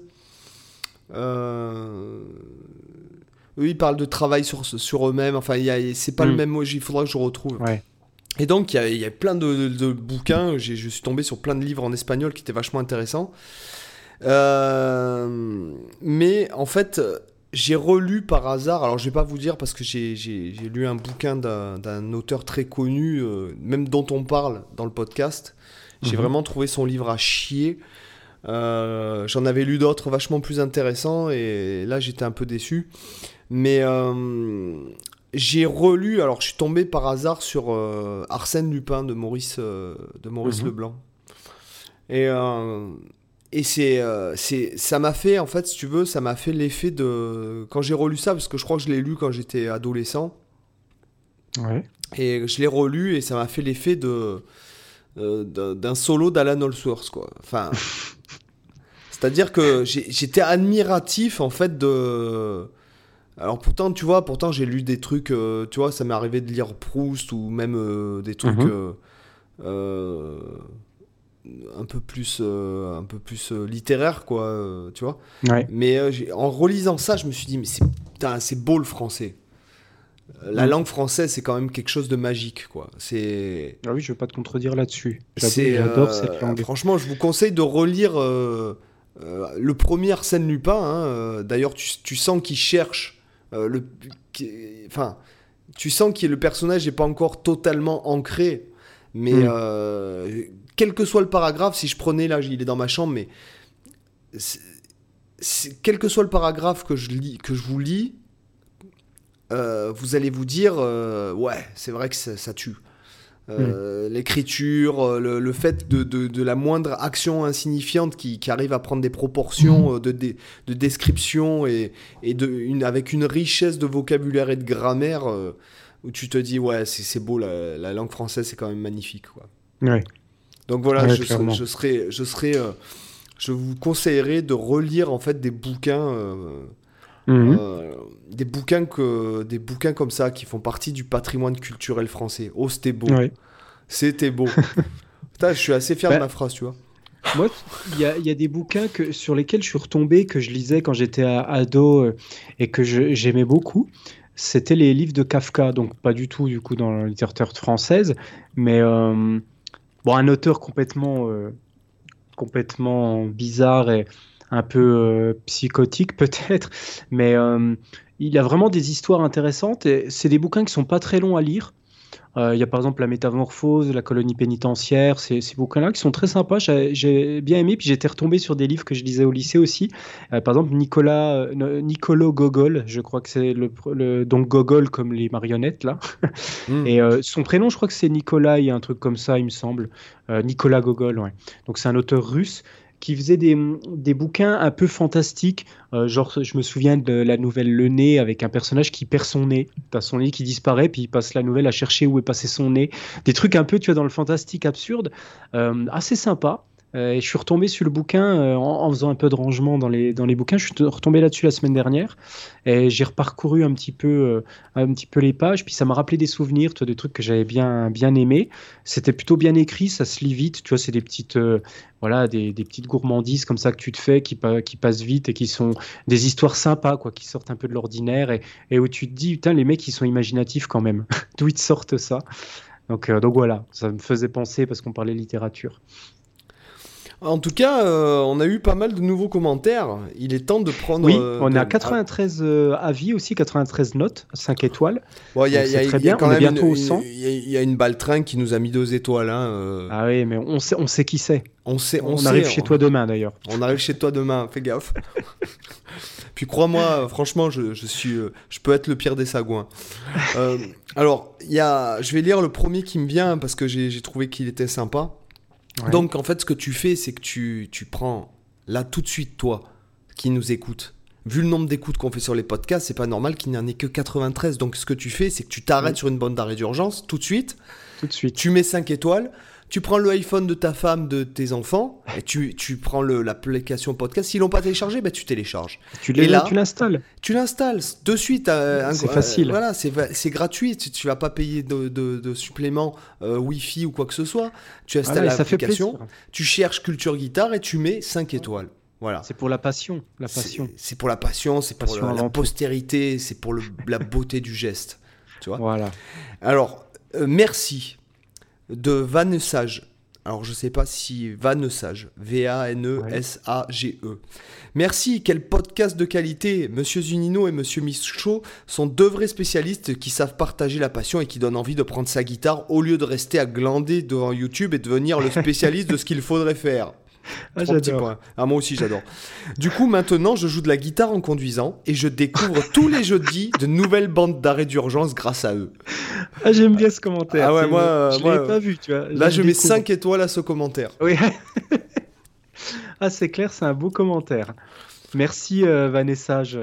Voilà, Vanessage, Vanessage ou Van, euh, Vanessage, je sais pas si c'est un homme ou, ou une femme. Mais c'est vrai que j'ai. Alors, je sais qu'on m'a reproché d'être un peu macho. Qu'est-ce que tu veux? C'est ma culture. C'est ma mère, elle m'a élevé comme ça. Euh, ma grand-mère aussi, mon arrière-grand-mère aussi.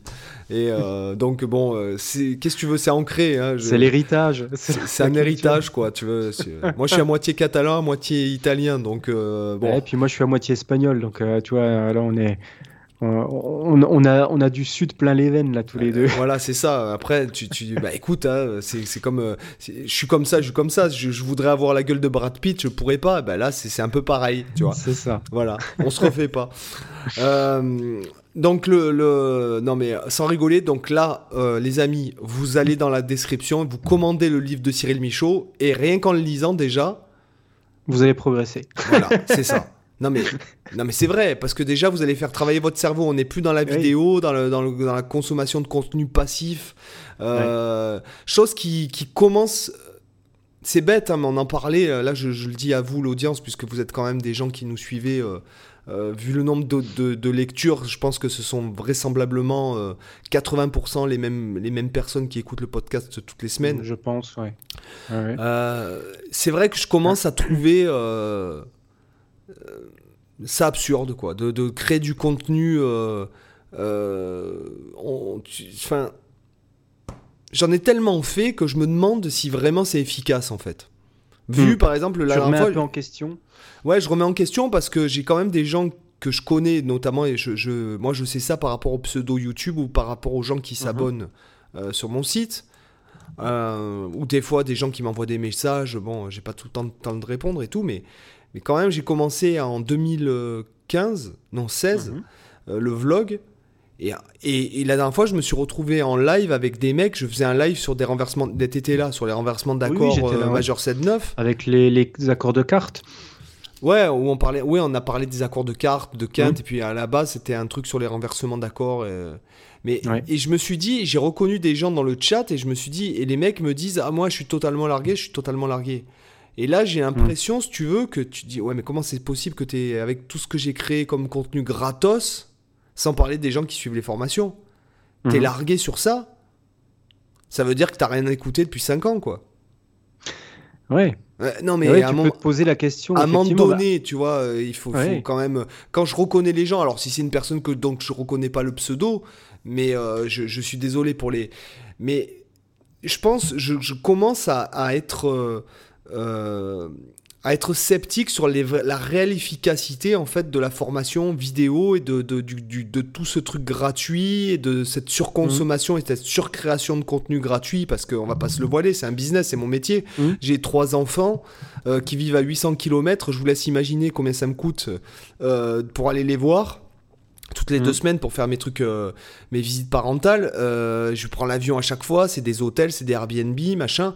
Euh, je suis obligé. De, je- Mm. Bien sûr que je veux faire du pognon, puisque sinon euh, je peux pas voir mes enfants, je peux pas les, les- ne serait-ce que Bien sûr. subvenir à leurs besoins. Donc, normal. euh, parce que non, mais Ouais, parce qu'il y a ce truc de tabou aussi qui me casse un peu les, les pieds Mm. en France, c'est que les mecs, euh, c'est c'est mal vu de vouloir gagner du pognon. Mais après, tu, tu peux très bien vouloir gagner du pognon pour sauver les, les- les- des gens dans le monde ou le donner à des œuvres caritatives.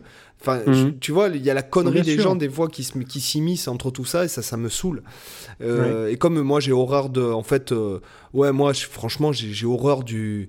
euh, du, du politiquement correct, euh, moi ça me fait Mhm. vomir même. Tu vois des mecs qui, qui, qui jugent des gens parce qu'ils veulent gagner, ils veulent s'enrichir. Enfin, je veux dire, tant que Ouais, t'écrases pas les gens pour t'enrichir, je vois pas en quoi ça peut être négatif. Voilà, c'est Voilà, ça le, euh, le truc. D'accord. Tant que tu portes pas préjudice à autrui, Ah oui. Enfin, peu importe. Et tu crées du contenu et tu as des gens qui te suivent depuis 5 ans. Et quand tu fais un pauvre cours euh, sur, euh, sur des renversements d'accords, le mec te dit qu'il est paumé. Ça Mhm. veut dire que ça fait 5 ans que tu consommes du contenu gratuitement et que t'as rien retenu, quoi. Ouais, ouais. Et Je parle pas de tous les gens Ouais. qui, qui sont là, les Samy, euh, la minute du musicien, euh, euh, Romain, euh, Thibaut, euh, et j'en passe et des meilleurs, quoi. Oui, tu as, plein de sources pour te, te former, du coup, Et- différentes. Et je parle même pas des Américains. Ouais, ouais, bien sûr. Ben, après, c'est aussi des fois ça où tu peux dire peut-être que le fait d'avoir autant de contenu, ben, au final, euh, les gens approfondissent pas forcément. C'est ce que tu disais tout à l'heure, ils vont peut-être survoler toutes les formations que tu as fait, mais, euh, mais après, ils vont pas les approfondir. Ils vont se dire, ok, là j'ai regardé la vidéo là, puis là, tiens, ouah, j'ai encore une, des centaines de vidéos à voir, je vais tout regarder, puis après, je vais bosser chaque truc. Et en fait, c'est comme ça que tu te retrouves à survoler et à rien approfondir, parce que tu as toujours quelque chose de nouveau à voir, en Et fait. quand on vous dit une, quand on dit, moi je le dis euh, parce que je l'applique à moi-même. hein. Moi je suis le premier à être dispersé. D'ailleurs tu l'entends Mhm. quand je parle, j'ai tendance à me- vachement me disperser. On le voit dans le Mhm. podcast, on digresse et tout. Ouais. Euh, mais la ma pratique et ma, ma construction euh, de, de- de- de mon musique self, hein, pour, pour me la jouer un peu Mhm. Jean-Claude Van Damme, euh, c'est quelque chose d'hyper cadré. Et quand je te dis que quand j'achète un- une leçon, un- une leçon sur Internet que- qui dure une heure, que ça me prend, mais quand je dis 30 heures, mais je suis peut-être même loin du compte. Mhm. Je travaille des heures et des heures, des heures, et puis je travaille un truc à la fois.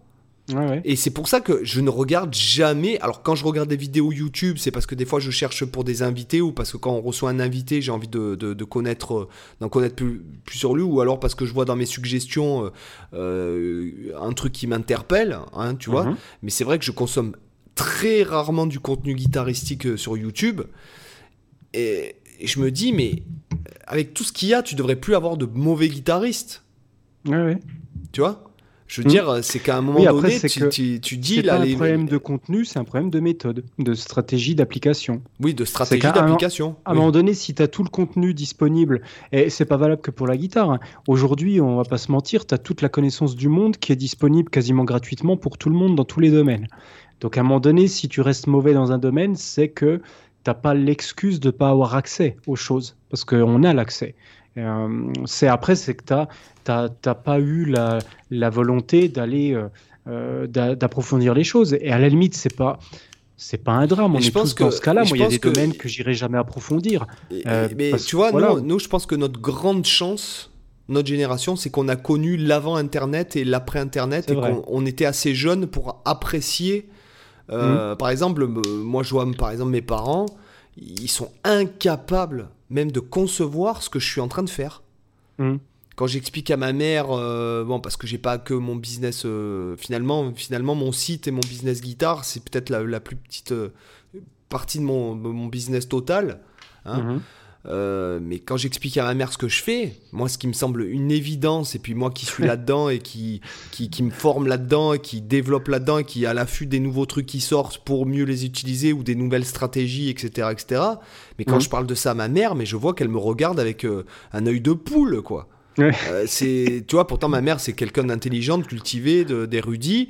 Euh, et tu vois, quand je lui parle de mes trucs, je dis ouais, ben tu vois là, je fais ça comme ça, et puis après machin, et puis patin couffin.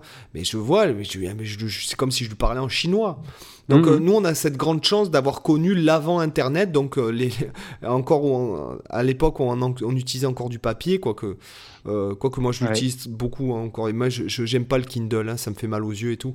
Mhm. Mais je préfère le livre du papier, le son du papier, le toucher du papier, enfin bref. J'aime bien aussi, ouais. C'est une autre valeur quand t'écris, euh, je sais pas. Ouais, tu, tu, ouais quand t'écris, euh, oui, ça, tu, tu graves, c'est un contrat avec toi-même quand t'écris des, mmh. des objectifs sur du papier, par Enfin, bref. Ouais, ouais. Euh, mais ce que je veux dire, c'est que j'ai l'impression que finalement tu te casses le cul et moi là j'essaye de reprendre le vlog et en fait j'y arrive pas parce que parce que ce qui m'intéresse, ce qui n'a pas été fait, parce que je regarde ce qu'il est. Quand j'ai envie de traiter un sujet, je regarde ce qui se fait pour pas refaire la même chose, pour pas mettre le même titre. Mhm. ou... Mais en fait, ça intéresse personne. Mm. Euh, clairement, ce qui m'intéresse moi, bon, euh, traiter qui n'a pas été traité, ça intéresse personne, quoi.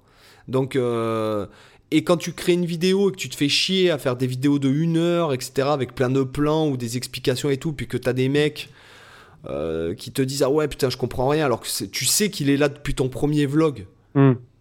Alors en fait le mec il regarde tes vidéos parce qu'il t'aime bien, ce qui est très très euh, sympa. Quoi. Je, veux dire ce qui, me, ce qui me va bah, droit au cœur. C'est un peu en mode télévision quoi. Ouais voilà c'est ça. Et tu vois bon. Euh, et comme tu vas regarder ton épisode de ta série toutes les semaines, bah, c'est un peu le même principe quoi. Ouais voilà et je trouve que c'est, je trouve que c'est, ben, c'est pas que c'est dommage, c'est que c'est triste. Hmm.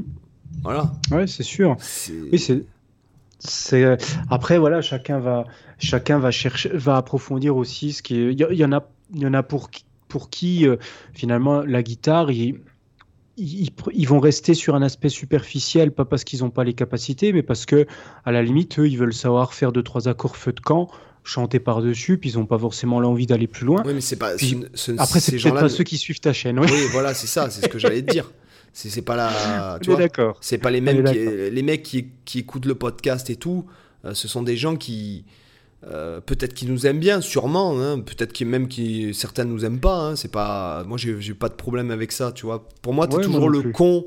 Euh, t'es toujours le connard de quelqu'un d'autre et, c'est souvent une enfin c'est à 99% une histoire de réciprocité hein, mais mm. ce que je veux dire c'est que il y a quand même euh, j'ai l'impression, malgré cette connaissance à portée de main, parce que moi, par exemple, d'avoir, moi, je, excuse-moi, je suis reconnaissant envers Dieu tous les jours d'avoir Wikipédia sur mon téléphone, quoi. Mhm.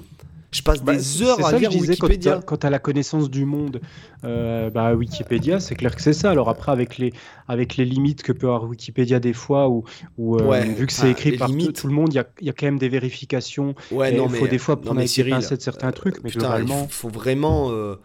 Enfin, moi qui, qui vraiment livre beaucoup Wikipédia, euh, je mhm. peux te dire que euh, les frontières, elles sont loin. Et puis après, c'est à toi de te documenter, ah d'acheter un bouquin.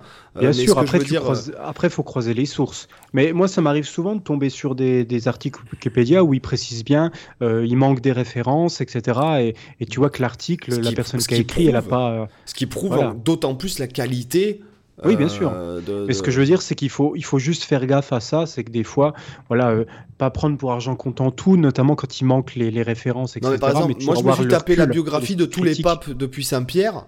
Hum. Euh, bon, bah, c'est énorme. Par exemple, quand tu tapes un peu l'histoire, toute l'histoire de France sur Wikipédia, même si ça reste pour un grand spécialiste, hein, je parle, hein, euh, euh, je parle de, de bah, des, des, des, Mérovingiens, des Carolingiens, de toutes mhm. les successions de rois de France et de toutes les intrigues que ça implique.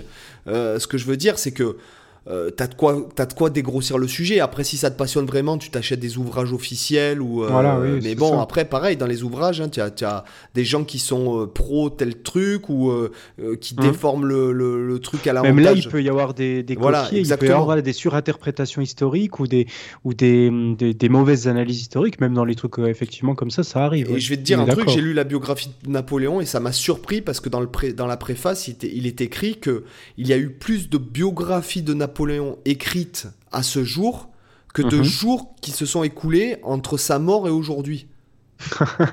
Effectivement. donc, bon, tu vois, c'est quand même. ça veut dire que pratiquement tous les jours, il y a un mec qui, écrit une biographie, qui mmh. sort une biographie sur Napoléon. Donc, t'imagines bien que les mecs n'ont pas euh, t'as des pro-napoléoniens, t'as des, euh, euh, des, des, gens qui sont contre, enfin, donc mmh. forcément que tout ce regard-là est biaisé. Nous, ce qu'on veut, ce sont des faits, hein, finalement, c'est ce que je veux dire.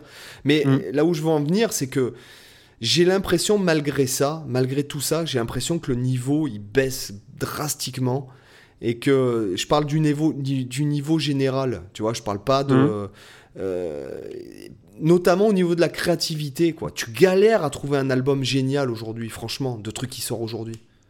Mais après, la question que je me pose, tu vois, là-dessus, je, te rejoins assez, mais j'ai toujours cette, dans mon esprit cette tendance à me dire, mais est-ce que c'est un biais de, confirmation ou, pas? Est-ce que c'est un biais de perception plutôt?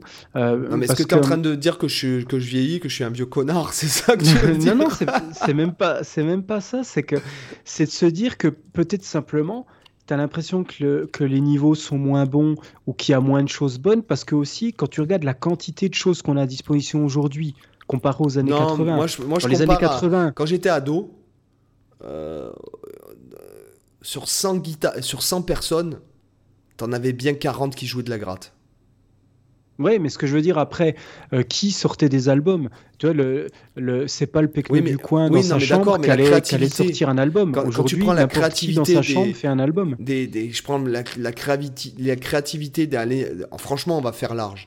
De 1900 à 1900 à 2000, hein, mhm. le 20e siècle. La créativité qui, qui, mais que dans tout, dans la musique classique, le jazz, le rock, le blues, le truc et tout. Franchement, c'est sûr qu'il y a eu beaucoup de choses, oui. Tu vois, aujourd'hui, qu'est-ce qui sort euh, qui est exceptionnellement génial, quoi? Après, moi, j'ai toujours du mal à analyser la période dans laquelle on vit euh, au jour le jour, parce que forcément, on a du recul sur ces périodes-là, parce que euh, bah, ça, quand même, ça date, si on prend les années 80, ça fait maintenant 40 ans. et en fait, il faudrait se dire, dans 40 ans, quel regard on aura sur les années aujourd'hui de 2021, tu vois Peut-être qu'en fait, il y a des choses aussi excellente que ce qu'il y avait dans les années 80 qui existe, sauf que on n'a on pas forcément fait gaffe, nous, que ça existait. moi, moi, je vais prendre juste euh, un, exemple que tout le monde connaît. Ouais. Michael Jackson. Mm Me dis pas que quand même. Euh, bon, après, je sais pas, moi, je suis, euh, bon, je, suis un fan. Après, je suis pas un fanboy non plus. Mais mhm. ce que je veux dire, c'est que